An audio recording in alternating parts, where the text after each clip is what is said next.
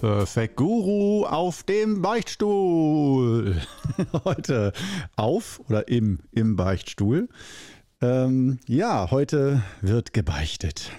Ja, Korno wird, äh, stellt sich selbst an den Pranger. Korno Self-Bashing. Äh, par excellence.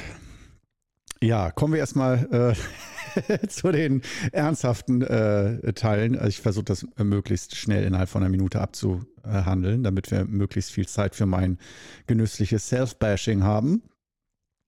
Ähm, es ist tatsächlich so in China, dass, ähm, und damit meine ich jetzt nicht, China ist groß, es gibt nicht das eine China aus meiner Sicht, aber äh, China im Sinne von Qigong, das Qigong-China, was ich kennengelernt habe.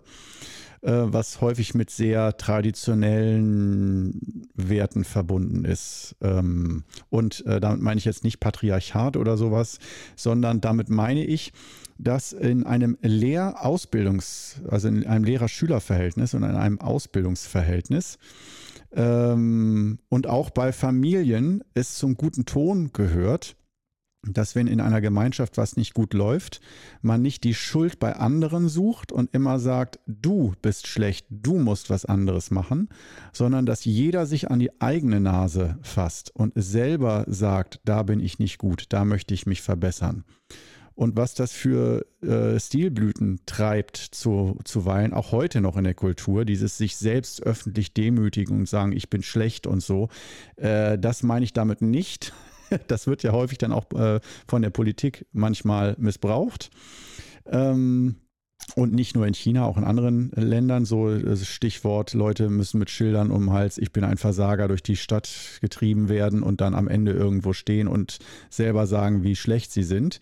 Äh, also diese, es geht nicht um Demütigung, um das schon mal von vornherein festzuhalten, sondern so wie ich das bei meinem Meister auch erlebe, ähm, dass man dadurch den Willen ausdrückt, ich möchte mich gerne weiterentwickeln und verändern, weil das zu meinem eigenen Glück und zum Glück meiner Gemeinschaft, meiner Familie oder äh, meiner Firma oder was auch immer, wo man Teil einer Gemeinschaft ist, äh, weil das zum Glück beiträgt, wenn sich jeder entwickelt. Aber wenn nur jeder vom anderen fordert, der andere möge sich verändern und weiterentwickeln, äh, dann kommt im Endeffekt meistens am wenigsten Wirkung dabei herum, am wenigsten Veränderung.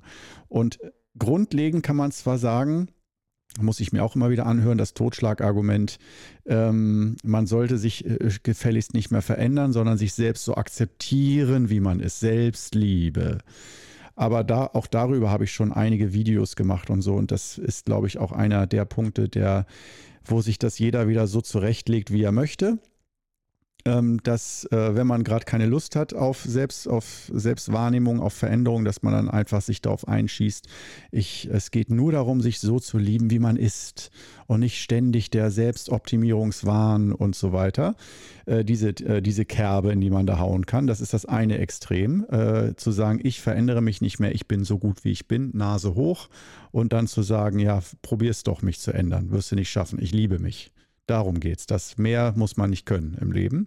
Und dann gibt es noch die anderen, die äh, dann sagen, äh, ständig selbst optimieren, verbessere dich, verbessere dich. Um, oder dann halt äh, an auf bei anderen. Ne? Ähm, das heißt, äh, denjenigen, die sagen, Selbstoptimierung oder Selbstweiterentwicklung ist schlecht, sich weiterzuentwickeln, weil das immer ein Zeichen von fehlender Selbstliebe ist sozusagen von fehlender spiritueller Reife, wenn man sich weiterentwickeln möchte. So die Jagd nach dem unsichtbaren, nicht vorhandenen Glück, ähm, anstatt im Hier und Jetzt anzukommen und äh, da seinen Frieden mit sich zu schließen, wie man ist. Da würde ich sagen, im Qigong erstmal, kannst du dir schon denken, was ich davon halte, gilt beides. Äh, und zwar Yin-Yang-Gleichgewicht, das Gleichgewicht zwischen Selbstliebe und Weiterentwicklung.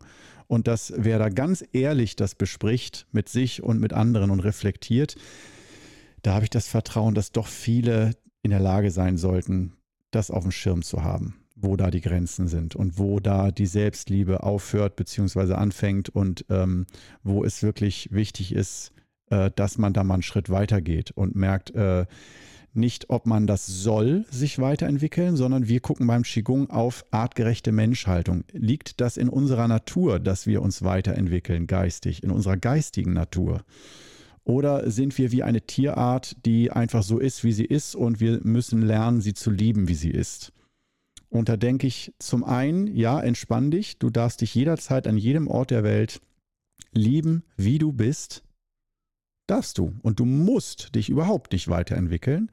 Nur aus meiner Sicht liegt es in der Natur der Menschen, ähm, dass, und, äh, dass wenn wir artgerecht leben wollen, unserer Art gemäß, der Menschen, Spezies Art gerecht, ähm, dass dann Selbstentwicklung dazugehört und Weiterentwicklung, Persönlichkeitsentfaltung, neues Lernen. Und zwar nicht nur, bis wir 15 oder 18 Jahre alt sind oder dann zur Not noch im Studium, sondern ein Leben lang, lebenslanges Lernen, dass das eine Art von geistiger Nahrung ist und geistigem Atmen. Und dass wir nicht sofort körperlich tot sind, wenn wir aufhören, uns weiterzuentwickeln, aber dass äh, man kann auch sagen beim Atmen, Atmen, äh, ja, das finden wir nicht gut, dass man sich zum Atmen zwingt. Man sollte auch ohne Atmung glücklich sein. Ja, darf man. Man darf auch ohne Atmung glücklich sein, nur dann ist man irgendwann tot. Und ohne persönlichkeitsentwickelnde Atmung, also im Sinne von auf dieser Ebene von Weiterentwicklung, ähm, nicht wer bin ich, sondern gibt es eine Richtung, in die ich mich entwickeln möchte, wo ich das sinnvoll finde, zum Beispiel gesünder leben oder so äh, oder auch einfach äh, mich weiterbilden, meinen geistigen Horizont erweitern, eine Sprache lernen, gehört ja auch dazu. Das muss nicht immer nur äh, Yoga oder Qigong sein oder irgendwie die nächste Diät-Fastenkur, sondern einfach in irgendeiner Art und Weise sich neuen Input geben. Das ist aus meiner Sicht, äh, wenn man den menschlichen Geist genau anschaut, hat der menschliche Geist Hunger. Hunger nach Neuem nach neuen Erfahrungen und nicht nur, wenn man drei Jahre alt ist, sondern dass das auch zum Menschsein dazugehört und gerade auch unter Pensionären, Rentnern und der, dem älteren Teil der Bevölkerung, ich sag mal so gerade im letzten Lebensdrittel, schaffen wir uns ja die Räume dafür. Und das finde ich ist in der indischen Kultur so schön, dass man sagt, es gibt zwei Lebensphasen in der alten indischen Kultur. Die erste Lebensphase bedeutet, ich lerne gesellschaftliches Leben, Zusammenleben und Familienleben, Sozialleben und arbeite und ziehe eine Familie groß oder kümmere mich um meine Familie. Das heißt, Kinder bekommen, die großziehen, bis die aus dem Haus sind. Und wenn ich diese Pflichten abgeschlossen habe, dann gehe ich in der zweiten Lebenshälfte ab. 40, 50 oder so, gehe ich dann ähm, in die spirituelle Richtung. Lass das Materielle hinter mir, das heißt Yin und Yang. Wir haben zuerst die materielle Welt, das Leisten, das Schaffen, das jemand sein in der Welt und äh, die Familie ernähren und so weiter für den Nachwuchs sorgen. Aber dass, wenn wir diesen Frondienst abgeleistet haben, diesen Teil äh, fertig haben, dass wir dann nicht erst mit 70, 80, sondern eigentlich schon relativ früh ähm, dann das Leben widmen, um den Geist zu erforschen, die Religion zu erforschen, die, das Sein zu erforschen. Und das mit Hilfe von dann in Indien eher Yoga-Praxis oder Pilgertum. Ähm, aus unserer Sicht wäre das dann mehr Qigong und ähm, aus meiner Sicht müssen wir damit beim Stichwort Yin und Yang nicht erst da anfangen. Und jetzt bin ich schon schön auf dem Weg der Ablenkung und könnte darüber noch 20 Minuten philosophieren. Wir sind aber hier heute auf dem Beichtstuhl. Korno hat wieder ganz erfolgreich den roten Faden verloren. Äh, und ich muss beichten heute. Ja, äh, das gehört zu meiner Weiterentwicklung dazu, ähm, dass ich möglichst authentisch hier äh, auftreten möchte. Und es ist eher so ein, ich will fast sagen, es ist dann doch im Endeffekt weniger Beichte als vielmehr Fun Fact für mich. Also äh, es ist so, dass ich ja in einem der letzten Podcasts über Zucker gesprochen habe. Und ähm, soweit ich mich daran erinnere, ist der Zucker dabei nicht gut weggekommen. Äh, und auch im Wissen, ja, man, wenn man es nicht in, äh, extrem übertreibt, dann wirst du aufgrund von Zucker normalerweise auch jetzt nicht krass krank oder so. Aber schon, dass äh, ich habe, ich glaube, auch ein bisschen meinen Unmut Luft verschafft darüber, dass Zucker äh, und so als, ja, ist halt Lebensmittel, sollte man nicht zu viel, aber Alkohol und Zigaretten und so, das ist ganz, ganz böse und äh, dass die Verhältnismäßigkeit von unseren Drogen und Rauschmitteln, die wir so in der Gesellschaft haben, ähm, doch ein bisschen im Argen ist, dass das äh, Bild da sehr, sehr verzerrt ist. Und wenn man sich dann die Wissenschaft anguckt und eigentlich äh, sind wir gerade als Deutsche relativ stolz darauf, dass wir einen humanitären, wissenschaftlichen äh, Hintergrund haben seit der Renaissance und dass das unsere Entscheidungen äh, beeinflussen und unsere Entscheidungen lenken sollte. Wissenschaftliche Erkenntnisse und nicht Gefühle, dass wir irgendwas mögen oder nicht mögen und äh, dass natürlich jeder was mögen und nicht mögen darf, aber dass wenn es um Verbote geht, nicht nur ich mir selbst, sondern ich will nicht nur einem anderen, meinen Kindern, sondern einer ganzen Gesellschaft etwas verbieten zu tun, weil ich sage, das ist schädlich für jeden Einzelnen. Dann Alkohol und Zigaretten zu erlauben, äh, Alkohol und Zigaretten zu erlauben, aber auf dieses Level, was es ja auch echt ist. Ähm, dass wir sagen, okay, ab 18, da gibt es gewisse Grenzen, es darf nicht so und so gemacht werden. Aber Süßigkeiten darfst du als kleines Kind schon essen und dir deine Gesundheit, deine, nicht nur deine Zähne, sondern auch Organe, Leber und so weiter, alles darf verhunzt werden. Und äh, es ist einfach nicht nur erlaubt, sondern völlig normal. Also da würde ich sagen, das sollte eigentlich auch, äh, oh Gott, ähm, da sollte eigentlich auch äh, Zucker eigentlich gesagt werden ab 16 oder ab 18 oder so. Ja, also ich halte ja auch nicht viel von Verboten, muss ich sagen, in der äh, Hinsicht. Ähm, aber äh, das Bild zu erzeugen in der Gesellschaft, dass Zucker etwas nicht so Schädliches ist wie Alkohol oder Zigaretten, das finde ich, das erzeugt in mir echten Unmut. Ähm, dass gerade wenn wir uns die Zivilisationskrankheiten angucken und ehrlich sind aufgrund der nicht Glaubensverhältnisse, sondern wissenschaftlicher Erkenntnisse, was Zucker und Weißmehl, die einfachen Zucker, was das ist und was das macht im Körper. Und äh, dass wir dann nicht handeln, dass wir nichts tun und dabei zusehen und sagen, ja, das ist doch unsere Freiheit, jeder darf so, wie er will. Ja, ist eine Ansicht, finde ich auch okay. Aber warum lässt man dann nicht auch Kinder Alkohol trinken? oder ja, da, oder Zigaretten rauchen oder so. Wenn man sagt, ja, Alkohol macht ja, äh, schädigt das Gehirnwachstum oder so die Gehirnentwicklung, Süßigkeiten nicht. Erstmal kann ich mir vorstellen, dass auch äh, das Gehirn gestresst wird durch zu viel Süßigkeitenkonsum. Und Rauchen wäre dann noch. Also Rauchen macht doch nicht das Gehirn so kaputt. Dann können doch kleine Kinder auch Zigaretten rauchen. So, das finde ich, ich weiß, ich ist jetzt sehr überspitzt, aber ich hoffe, du weißt, was ich damit meine. Und das geht ja alles, wenn ich so darüber spreche, in die Richtung, dass ich ein richtiger Zuckerhasser bin. Und äh, heute beichte ich nach diesem, ähm, nach dieser Episode, die ich da aufgenommen habe, über Zucker und natürlich wie schlimm Zucker ist, ich bin nach wie vor der Meinung, ja, habe ich in der Woche jetzt so viel Zucker gegessen. Ich hatte so viel Zuckerfressflashs wie seit ewig langer Zeit nicht mehr. Also, wie nennt man noch dieses böse Ding? Äh, Wein, Wasser predigen, Wein trinken oder so. Ja, dass ich also selber das, was ich predige, nicht mache. Und äh, wenn mir das auffällt, dann muss ich das in die Öffentlichkeit stellen für mich, weil ich predige wirklich wenig, muss ich wirklich sagen. Jeder soll das tun, was er möchte und seine eigenen Erfahrungen machen. Da möchte ich niemanden bevormunden und ich habe ja auch niemandem verboten, Zucker zu essen oder gesagt, das darfst du nicht. Und selber futter ich mir die Torten rein. Das mache ich ja auch nicht. Aber wenn ich schon in einem, in einer Episode so klar herausstelle, dass ich das Thema Zucker präsenter haben möchte, äh, dann habe ich das in diesem Sinne, mein Fehler war, ich habe das so stark energetisiert in, in dieser Podcast-Episode, dass ich danach nur noch an Süßigkeiten und Zucker gedacht habe. Und dann, und zwar nicht nur A, wie böse das ist, sondern dass ich Hunger drauf habe. Das heißt, vielleicht habe ich mir unbewusst irgendwie Zuckerkonsum zu sehr verboten oder so, bin ich mir aber nicht bewusst. Theoretisch habe ich, das sage ich ganz offiziell hier, in meinem eigenen Leben kein Zuckerverbot. Ich sage nicht, oh, Zucker esse ich nicht, nee, lass mal, ist ungesund und so. Wenn ich irgendwie Süßigkeiten essen möchte, esse ich die eigentlich. Nur, ich habe das Glück, dass ich durch meine, durch meine Ernährungsverhalten und meine Zunge, mein Geschmackssinn, süß eh nicht so gerne mag. Oder zu süßes und so. Ich habe mich da ziemlich entwöhnt, weil ich lieber deftig esse.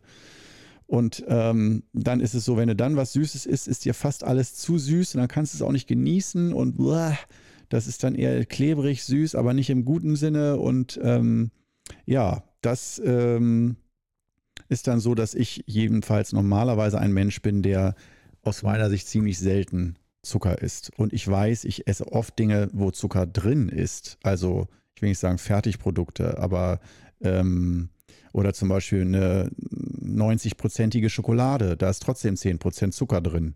Aber da würde man nicht sagen, das ist jetzt eine Süßigkeit, sondern da sagen die meisten, nö, 90-prozentige Schokolade, die milde von Lind, mein Liebling, neben der Kakao pur, die hat zwar nur 82 Prozent, äh, aber äh, auch noch über 80 und viele sagen ja so über 80 Prozent, das seien so die gesunden Schokoladen, die also auch gesundheitsfördernde Effekte haben.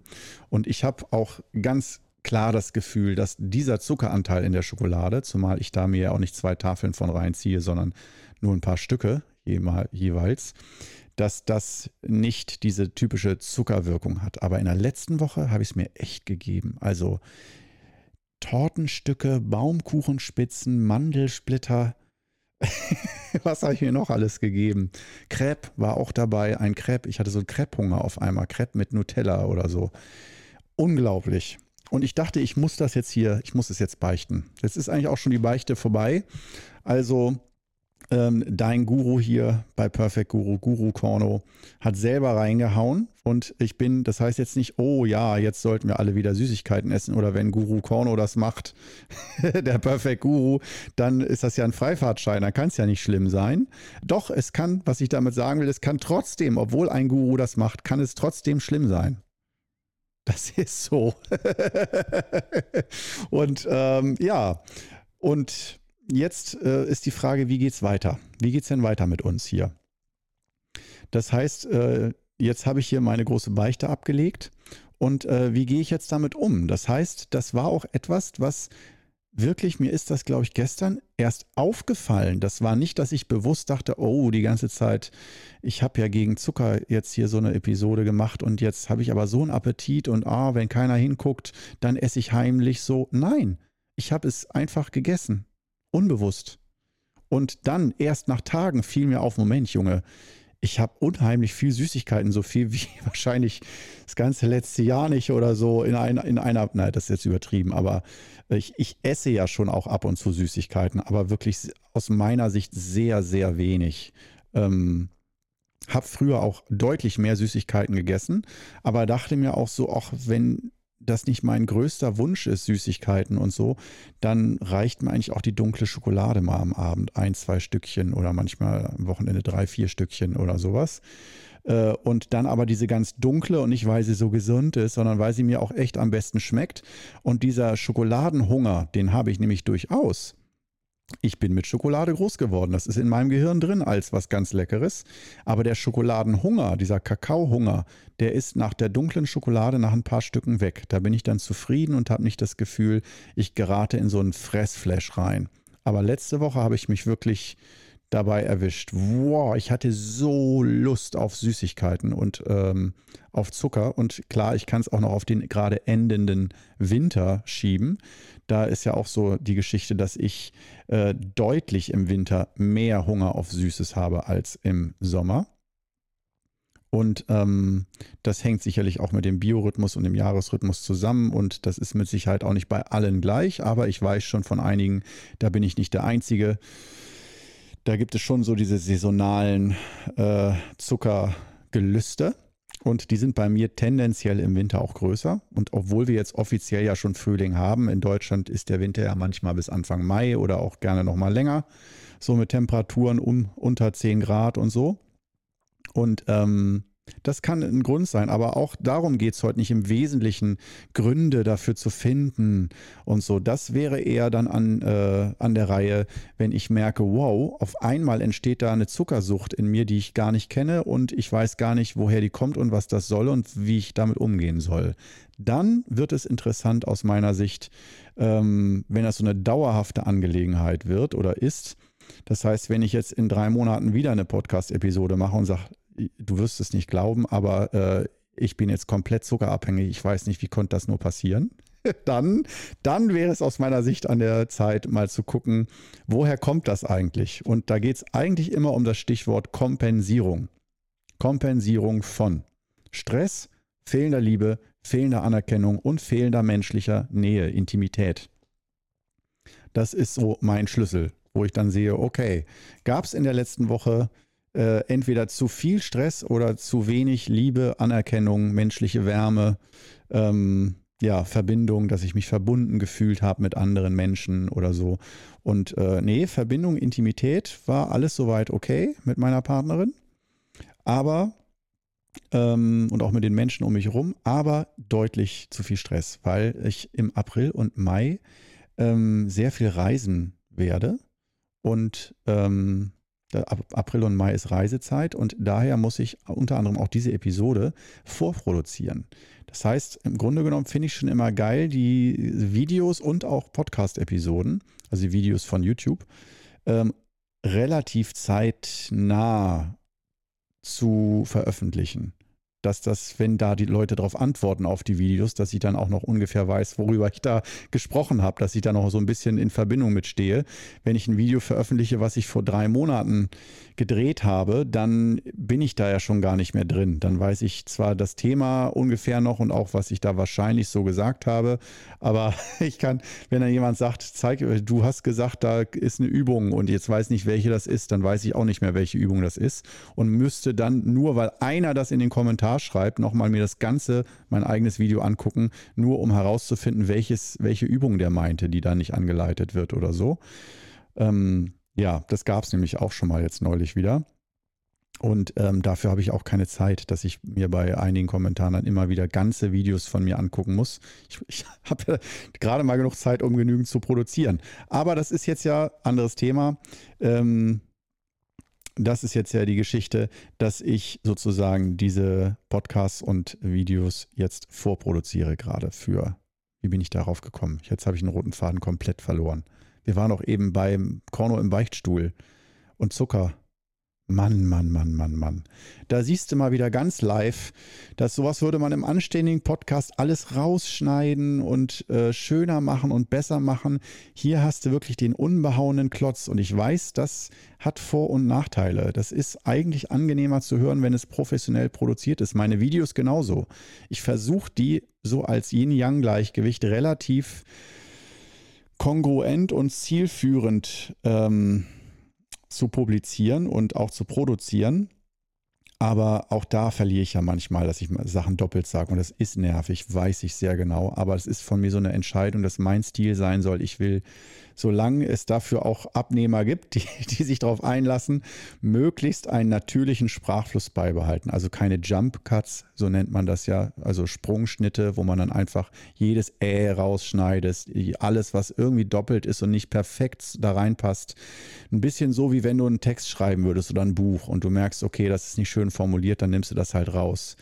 Aber äh, dann wird daraus natürlich irgendwo so eine perfekte, das perfekte Video oder das annähernd perfekte. Aber was transportiert das für ein Bild, für ein Menschenbild? Ja, so, dass man sozusagen all diese Äs und diese Hu, jetzt weiß ich gerade nicht, wo ich selber war, dass man das alles rausschneidet und dann den Eindruck erweckt, dass ich ein Mensch bin, der perfekt spricht, äh, immer sofort zum Punkt kommt, alles perfekt macht äh, und dass du auch vor allen Dingen gar keine Geduld mehr haben musst, überhaupt nicht gefordert bist als Zuhörer und äh, Zuschauer, sondern dass es das Erlebnis nur noch so angenehm wie möglich für dich ist. Und verstehe ich und finde ich auch in vielen Zusammenhängen richtig, wenn ich mir einen Film angucke. Dann will ich nicht, dass da Szenen sind, die unmotiviert sind oder die zu nichts hinführen. Das ist, da komme ich mir verarscht vor bei Serien und Filmen. Ich bin ja so ein Serien- und Filmfreak. Ähm, habe ich auch studiert. Also von daher, da ist auch ein großes Interesse von mir. Aber äh, kommen wir davon mal weg zu den Seminargeschichten. Da habe ich doch im Nachhinein gemerkt, äh, vielleicht mache ich daraus auch nochmal eine Episode. Ähm, vielleicht sogar die nächste, folgende Episode darüber, über genau diese The Thematik, warum ich bei Videos und auch Podcasts da nichts zurechtschneide und überschöne, im Wissen, dass ich es viel besser und angenehmer zu konsumieren machen könnte. Das heißt, bewusste Hürden, die dazu führen, dass gewisse Leute dann bei mir die Videos eben nicht gucken, dass mein Wachstum vom Kanal langsamer ist und auch gewisse Leute von mir sogar genervt sind und das auch in die Kommentare schreiben. Du laberst zu viel oder hey, schneid doch mal die Hälfte raus, reicht, versteht man trotzdem, worum es geht oder komm schneller zum Punkt.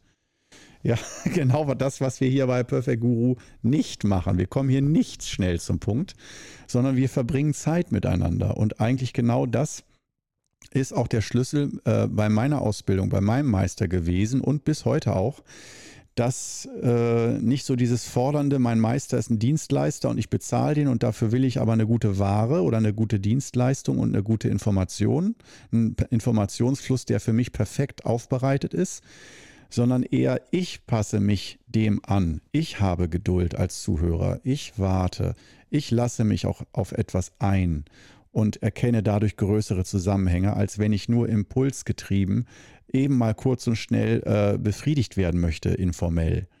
Und ähm, dieses immer, ich will ganz schnell befriedigt werden, wenn ich das nicht sofort komm, bekomme, schalte ich weg, ähm, um da mal einen Gegenpol einen kleinen zu setzen. So, und jetzt habe ich mich wieder selbst beweihräuchert, im Gegensatz zu meinem Self-Bashing vom Zucker. Aber schließen wir das Ganze noch ab in den letzten fünf Minuten.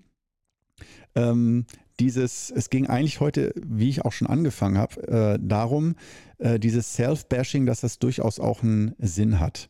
Und dass es nicht darum geht, sich zu demütigen, sondern dass es um Weiterentwicklung geht. Und dann hatte ich ja auch heute schon gesagt, warum ich das für richtig halte und für artgerechte Menschhaltung, diese Persönlichkeitsentfaltung nenne ich das mal, das ist für mich Weiterentwicklung und nicht sich selbst hassen und immer verändern müssen, sondern äh, dass es ein Grundbedürfnis ist von uns Menschen. Das ist mein Weltbild. Du kannst gern anderer Meinung sein äh, und sagen, nö, wir Menschen wollen das im Grunde genommen nicht. Ich denke doch, der menschliche Geist möchte das. Der möchte sich weiterentwickeln und weiterentwickeln heißt entfalten und heißt neues Lernen und Verhaltensweisen auch ändern, auf allen Ebenen äh, auch diese Erneuerung stattfinden zu lassen. Und ähm, diese Erneuerung kann gut stattfinden, wenn man sich selbst reflektiert und wenn man sich selbst fragt, mache ich mir eigentlich den ganzen Tag nur Gedanken über die Fehler der anderen, was die anderen Schlechtes machen, ungerecht sind, mich, äh, wie, äh, mich nicht gut behandeln, also diese Opfermentalität einnehmen, ich kann ja nichts tun, die anderen sind alle schlecht und die Welt ist schlecht und die Politiker oder ob wir den Schwerpunkt darauf haben, ich nehme mein Leben in die eigene Hand und mache mir bewusst, was sind meine Spielräume, die ich habe, mich zu entfalten, mich zu entwickeln, mir zu überlegen, was ist der nächste Schritt bei dieser Entwicklung. So, was kommt, was ist jetzt gefühlt an der Reihe gerade? Was ist jetzt wichtig? Und da sind ist häufig das Wichtigkeitsgefühl, äh, sollte die Priorität dann erzeugen. Äh, wo brennt der Schuh? Äh, sozusagen. Und ähm, dass wir danach dann gehen und schauen, okay, ähm, ich kommuniziere das auch. Zum Beispiel für mich heißt jetzt im Endeffekt, wenn du jetzt sagst, ja, und was hast du jetzt davon? Hast jetzt hier gebeichtet, dass du selber Zucker gefressen hast, nachdem du sagst, wie schlecht, wie schlimm Zucker ist. Ja, das habe ich erstmal gesagt, um se selber nochmal hier ganz transparent zu zeigen. So gehe ich damit um. Das heißt, es gibt auch blinde Flecken bei einem Guru und aus meiner Sicht bei jedem Guru gibt es blinde Flecken. Man kann nicht alles gleichzeitig immer sehen. Wir sind Menschen. Und ähm, dass das auf jeden Fall von mir jetzt wieder ein ganz klassischer blinder Fleck gewesen ist und dass ich da so ein Fass angestochen habe, eine Thematik, die mich selber doch auch was angeht. Zumindest jetzt in der letzten Woche. Und ich bin gespannt, wie das weitergeht, aber ich werde das beobachten. Und für mich ist das jetzt nicht, ah ja, und jetzt fresse ich irgendwie Zucker von jetzt an immer weiter, sondern für mich bedeutet das, ah, ich werde jetzt wahrscheinlich nochmal die nächsten ein, zwei Wochen gucken, wie ist denn das weitergegangen? Habe ich jetzt überall Lust, immer nur noch Zucker zu fressen und Süßigkeiten und an jedem Stand äh, in der Stadt anzuhalten und mir irgendwelche Krebs oder äh, solche Sachen zu kaufen? Und ähm, ja, ich werde dich auf dem Laufenden halten, auf jeden Fall. Das heißt, für mich bedeutet es weniger Kontrolle, als vielmehr mich im Blick zu halten und mir das Gefühl zu geben, ich bin für mich da und nicht ich bin mir selbst gleichgültig. So, und das wäre auch mein abschlussender, abschlussender. oh, geil. Sprache kann ganz schwer sein, Korno. Ähm, mein abschließender Tipp für dich, Tipp des Tages, dass den Unterschied nochmal äh, zu kennen zwischen sich selbst kontrollieren und begrenzen und beschneiden im schlechten Sinne und für sich selbst, wenn man ein Auge auf sich hat, ein liebevolles Auge zu schauen, wo bin ich zu wenig für mich da oder wo äh, brauche ich ein bisschen mehr Achtsamkeit. So, also in dem Sinne, ich hoffe, dir hat es gefallen heute und dann hören wir uns hoffentlich im nächsten äh, Podcast-Episödchen wieder. Bis dann. Ciao.